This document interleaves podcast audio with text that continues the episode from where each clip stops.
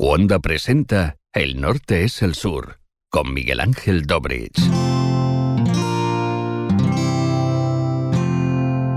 Wanda, la comunidad de podcast independientes en español. Damas y caballeros, bienvenidos a un nuevo episodio del Norte es el Sur. Mi nombre es Miguel Ángel Dobrich y les hablo desde Montevideo, Uruguay. Pleno verano, verano que estoy a punto de abandonar ya que en las próximas ediciones me van a escuchar desde Nueva York. Hoy amigos, tengo para compartir con ustedes un episodio realmente especial. El duelo lúdico, el encuentro que tuve con Gonzalo Denis, corazón y cabeza de Franny Glass. Gonzalo Denis es uno de los mayores cantautores de América hoy. Pero no crean en lo que les digo. Busquen su disco Desastres Naturales y allí está toda la evidencia que van a necesitar. Los invito a que nos sigan en arroba nspod, el norte sur podcast, y en arroba dobcast. De hecho, si quieren, pueden mirar el programa en YouTube. Suscríbanse a Dobcast.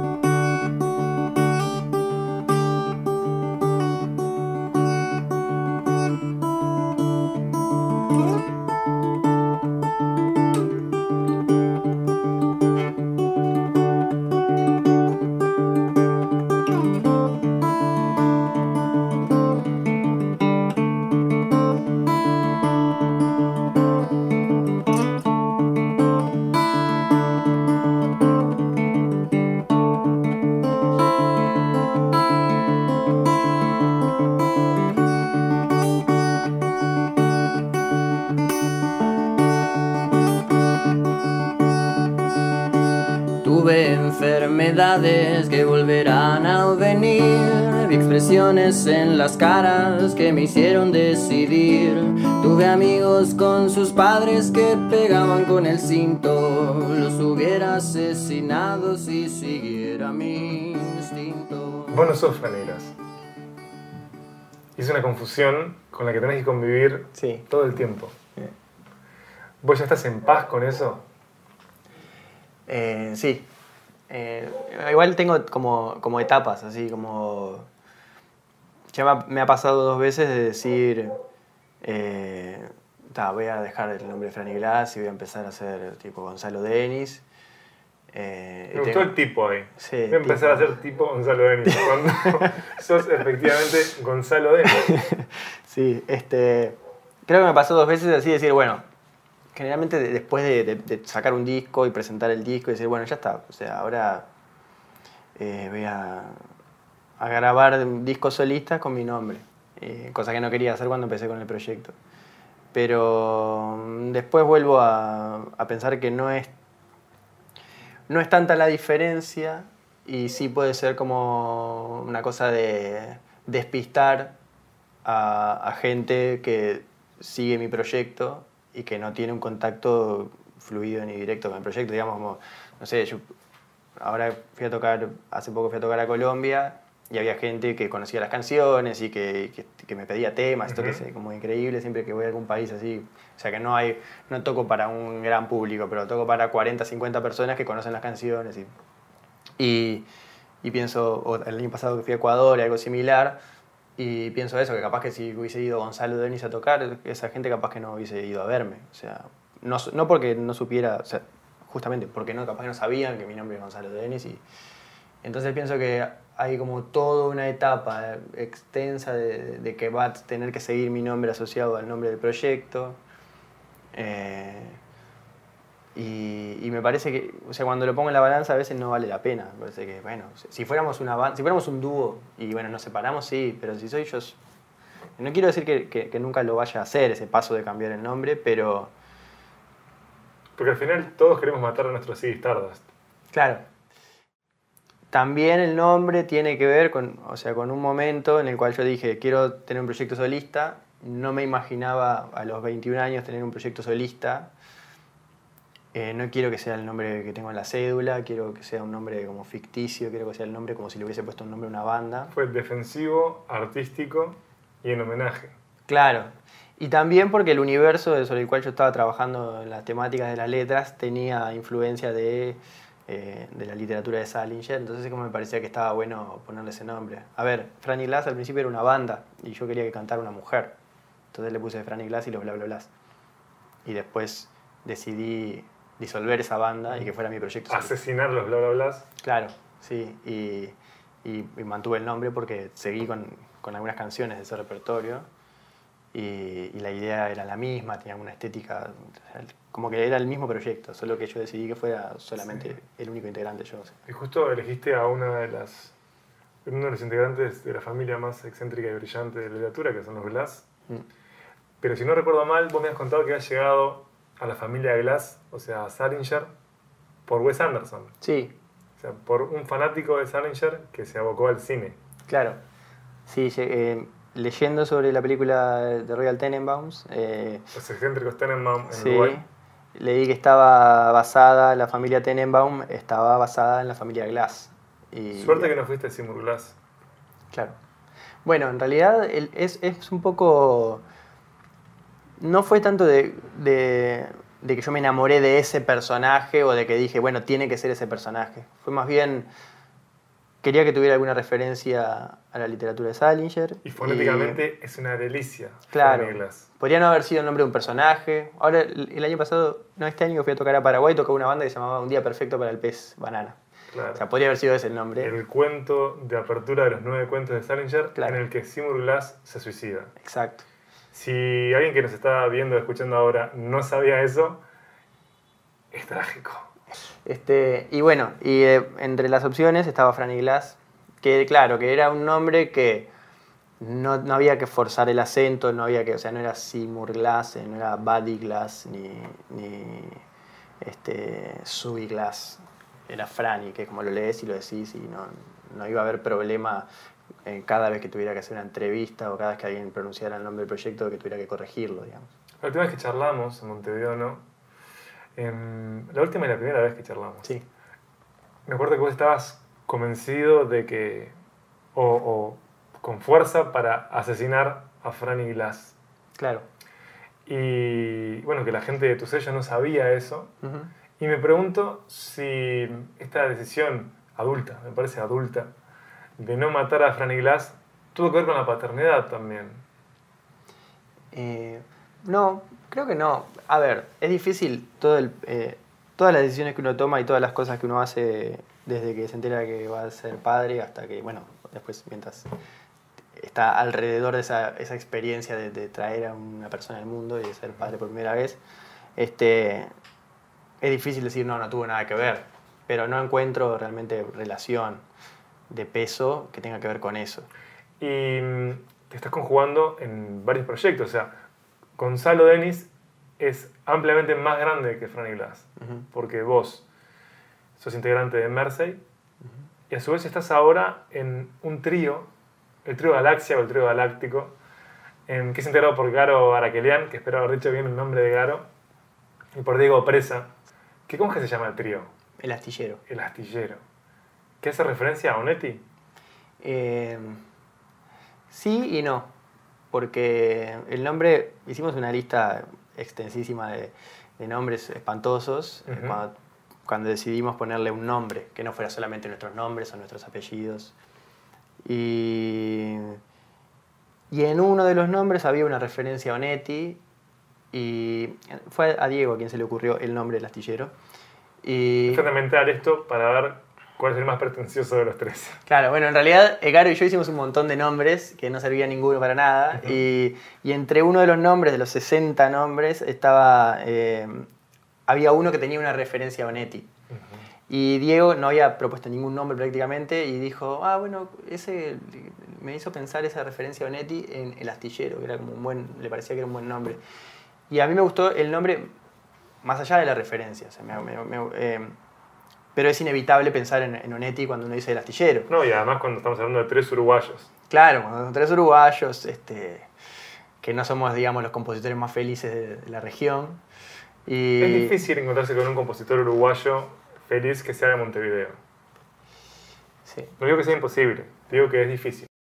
Me has contado que en Brasil te piensan como Franny Glass. Sí, es que, em, digamos que, que no es un libro muy demasiado conocido. Eh, entonces, eh, no tiene la referencia, digamos, al, libro de Salinger, de Franny Sui, perfectamente puede pensar que es mi nombre, o sea, ¿no?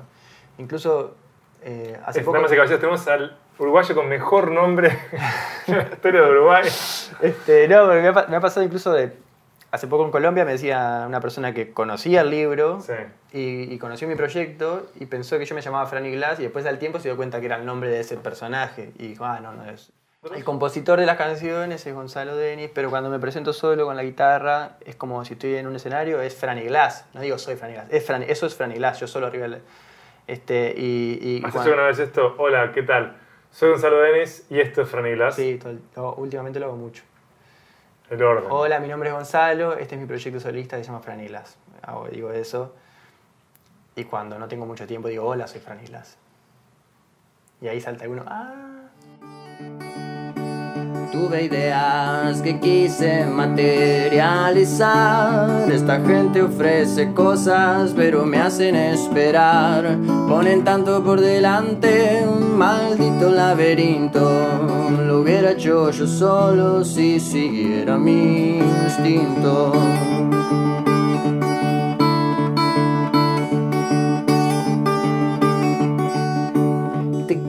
Secretamente tuve la oportunidad de hacer algo, pero puse por delante la amistad. Fuimos dos grandes amigos tomando vino tinto.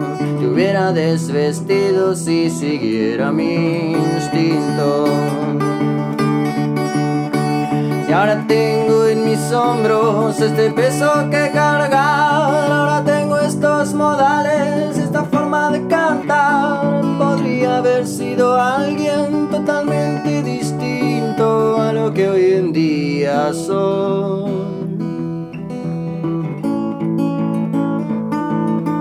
Si siguiera mi instinto.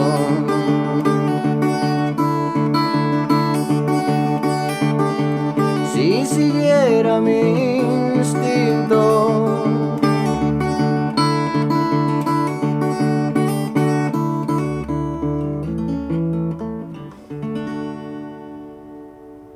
Hablamos un poco de tu método de composición. Yo me acuerdo que vos laburabas a la mañana. Sí. ¿Dónde es que escribís? Generalmente tiene como dos partes. Una es con la guitarra este, y otra es más como sentado con la computadora. Además de que tiene dos lugares físicos de la casa en el cual puedo estar en el sillón con la guitarra y sentado a la mesa con la computadora, también tiene como dos partes en el sentido de que primero es como una cosa de que puede la idea puede aparecer caminando, estando en otro lugar, y después está el momento de ordenar eso, ¿no? Este, como que la idea para la canción generalmente surge como caminando por la calle o algo por el estilo, y ahí grabo si es una melodía, o escribo si es una frase suelta, y a veces dejo pasar varias semanas como, como acumulando pequeñas ideas sueltas, y después llega el momento como de sentarme a ordenar eso, y tratar de, traducirlo en una canción. Entonces, eh, son dos caminos totalmente diferentes el laburar con la guitarra, es decir, que a partir de la música se engendra la letra, y ir por el otro lado, que es casi literario el ejercicio de estar con la computadora. Claro, es casi que no, hay eh, ejemplos en, mi repertorio de haber escrito una letra y después musicalizarla. Perfecto. Pero sí, de repente eh, una frase suelta que después la, puedo unir con una melodía que no tenía letra y a partir de eso empecé a trabajar. Por más de que esa frase después nunca quede en la canción, pero como, como, como, disparador o como para tener un lugar hacia el cual ir, por más de que no termine en ese destino, digamos. ¿Y de dónde es que te nutrís? Porque recién charlábamos eh, sobre el nombre de tu proyecto solista, Fran y que claramente hacía referencia al universo de Salinger y también de algún modo al de Wes Anderson. El Astillero, este trío este, que estás integrando, también hace referencia a Onetti. Y me preguntaba si capaz que algo de todo esto que está acá te tiraba piques o te infectaba con cosas que retomabas después para narrar las historias que narras, porque vos sos un narrador además de un cantautor. Eh, creo que, o al menos yo lo veo así de esta manera, al principio de, los primeros discos del proyecto, o como cuando recién empecé a, elaborar como un universo que tiene que ver con, con- con lo que es la discografía de Franny Glass, eh, yo creo que se notan mucho más las influencias y las cosas, ¿no? Es como que cada vez que lees un libro decís, ah, quiero hacer una canción sobre esto, quiero tener un proyecto con el nombre de este personaje, quiero ponerle nom- este nombre a mi disco. Como es el primer, el primer disco que se llama Con la mente perdida en intereses secretos, es de, la, de las- una frase que saqué de las crónicas de, de Dylan. Claro. Como que es más como, "Ah, quiero llenar de par, como la pared del cuarto del adolescente, ¿no? Que, que quiero poner todas las cosas que me gustan ahí para que si alguien vea diga, ah, mirá, te gusta esto. Así que del primero al quinto hay un salto de limpiar esas referencias directas, de Claro. encontrar tu voz, que para mí vos no has encontrado tu voz, has encontrado varias voces, Puede no ser. una voz. Sí, puede ser. Por un lado está algo que, que- que ves a lo largo del tiempo que se mantiene más allá de las inquietudes que tuviste en el momento. Y después está que mi manera de trabajar como para mantenerme interesado en, el- en grabar discos es como que cada disco trato de, de trabajar de una manera diferente al anterior. Y que eso es muy circunstancial también, porque este, a mí primero me interesa que las canciones funcionen y que las pueda tocar en cualquier momento, en cualquier formato pero siempre disco a disco hay como una- un tratamiento diferente en cuanto a la instrumentación y cómo quiero que suene, o el lugar que quiero que ocupe mi, ocupe mi voz, ¿viste? o la manera en que quiero que sea cantado. Y, Pero pero eso voz- es muy una manera de vestir cada disco que Claro. me importa poco si... O sea, lo que más me importa es como la canción, que después es lo que salgo a defender muchas veces solo con la guitarra. ¿sí? Ahora estaba viendo en tu biblioteca que tenés acá como una especie de divina trinidad. Eh, está George Harrison, Leonard Cohen, o Leonard Cohen como quieran decirle, y Bob Dylan. ¿En- ¿De qué te has nutrido? O sea, ¿qué te han dado ellos? Leonard Cohen junto con Donovan y con Belan Sebastian Sí. son como los tres eh, pilares sobre los cuales yo eh, hice un proyecto en el cual quería cantar de manera diferente, quería componer de manera diferente, quería acompañarme solamente por mi guitarra. O sea, cuando yo empiezo con Franny Glass eran como los, los tres referentes más, más importantes.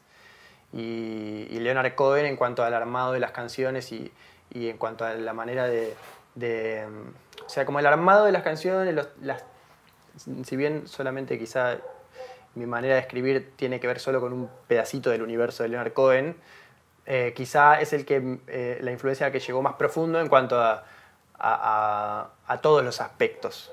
Porque digamos que Belan Sebastian quizá tiene más que ver con, con, la me- con las melodías y con la manera de cantar, pero las letras no tienen tanto en común con las letras que hago yo. Las letras de ellos son mucho más eh, ácidas y complejas, me parece. Y, y con Donovan es más un tema de sonoridad, que tiene mucho que ver con Belan Sebastian también. Pero Leonard Cohen quizá fue más como la figura de cantautor y de, Es un bardo, es un poeta del Claro, carajo. La manera de tocar la guitarra, eh, que era como que empecé a implementar maneras nuevas de tocar la guitarra que no, que no, que no utilizaba. Por eso quizás Leonard Cohen es como el- uno de los mayores referentes que tuve a la hora de, de emprender un proyecto solista. Este, Importante eso, chiquilines. Elijan bien a la base. Y- Cogiste y- muy bien. y Cogiste muy después, bien. este, bueno, Bob Dylan, ta, porque es inevitable, o sea, si bien quizá no, no es una influencia tan grande como es Leonard Cohen, pero ta, siempre está ahí. Y además Bob Dylan no es un Bob Dylan en singular, existen eh, Bob Dylanes, Claro, sí. lo cual es como muy enriquecedor como modelo, eh, porque él, él no fue como Bowie que cambió de alter egos, él, son múltiples los Dylan sin que perdiera el nombre también eh, ficticio, Claro. lo cual es un modelo que es útil para seguir abrazando a Fernie Glass. Sí, bueno, y le, y le- y le dio el nombre a mi primer disco también, ¿no? Y, y después George Harrison, bueno, porque, sí, o sea, si hay algo- que escuché toda mi vida fueron los Beatles y ¿Cuál es tu Beatle preferido? Paul. O sea, las canciones de son, siempre que, si tengo que elegir 10 canciones de los Beatles, es probable que, el- que la mayoría sean de Paul.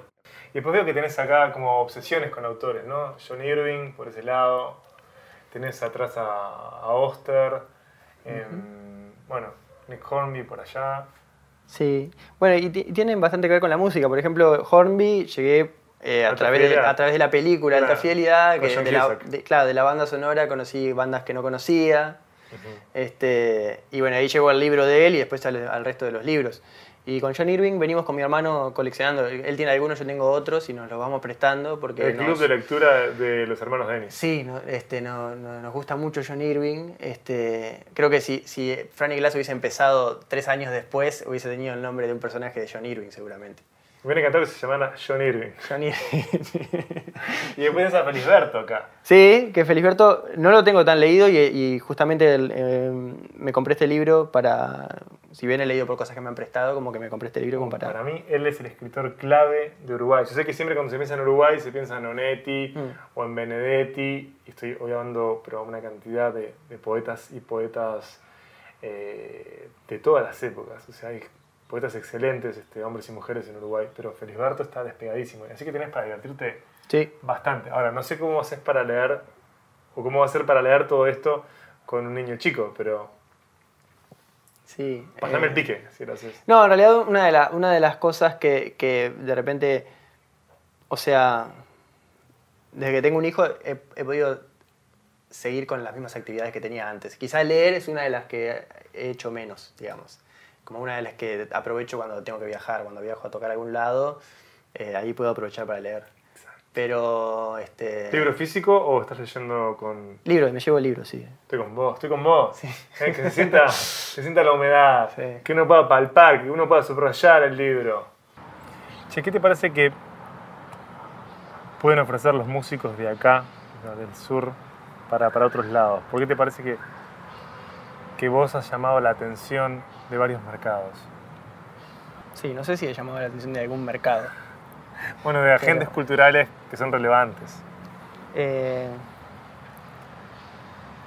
no sé, la verdad, o sea, hay un, hay un interés que yo empecé a tener a partir de mi tercer disco, que es el que produjo Joel López, como esa cosa que, que de, de acercamiento a cierta tradición de la música, digamos, eh, popular urbana de Montevideo, digamos, o la música uruguaya, o acercarme desde mi lugar a ciertos géneros autóctonos, digamos. Pero porque me parece que, por un lado, porque yo lo veía como una necesidad, y por otro lado, por un tema más de, de, de que, de mi idea de cómo quería que fuera mi música, viviendo acá. Y, y por un lado podría pensar, bueno, a alguien le puede llegar a interesar eso porque es algo como de, de mi lugar, que si bien yo escuché música de afuera toda mi vida, que tenga como un ingrediente Sí, es eh, identitario pie particular. en, en, eh, en este lugar. Pero la verdad es que, que la música que hago, ya empecé, yo había empezado a viajar y a, y a- y a encontrar interés afuera de Uruguay en mis discos anteriores, que si, que si bien, más allá de que yo era un compositor que nací en Montevideo, que viví toda mi vida en Montevideo, no tenía musicalmente rasgos típicos de, de lo que podría llamarse la canción popular o lo que fuera. o- Entonces, no sé, o sea, no sé bien qué es lo que puede haber llamado la atención eh, con respecto a la cantidad de música que se hace acá. También es un formato muy económico, eso hay que tenerlo en cuenta. O sea, es un pasaje más. Me gusta el realismo concreto. Porque no ser pesimista, ser realista. Es un proyecto económico. Sí, claro, si fuera ocho, si fuera Franila fueran ocho músicos, capaz que no, no hubiésemos viajado tanto. Bellísimo y económico. Sí. Una fórmula con la que se puede trabajar. ¿Te parece si tocas una canción más, por Dale, favor? sí. Existe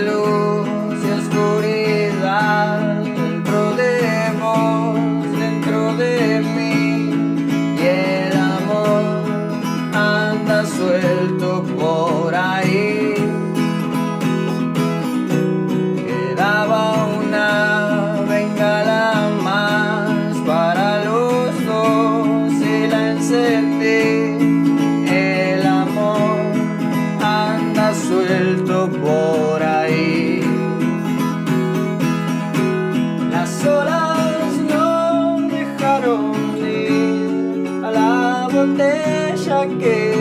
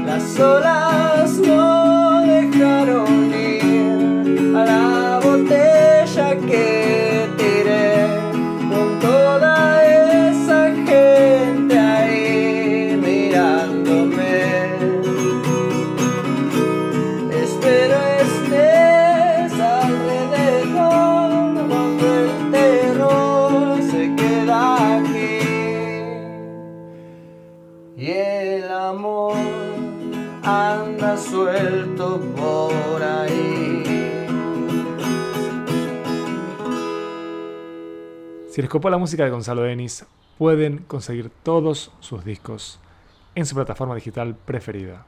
Si querés ver los episodios en video, hacelo desde YouTube, busca Dopcast y suscríbete. Mi nombre es Miguel Ángel Dobrich y nos encontramos por acá, por Kunda.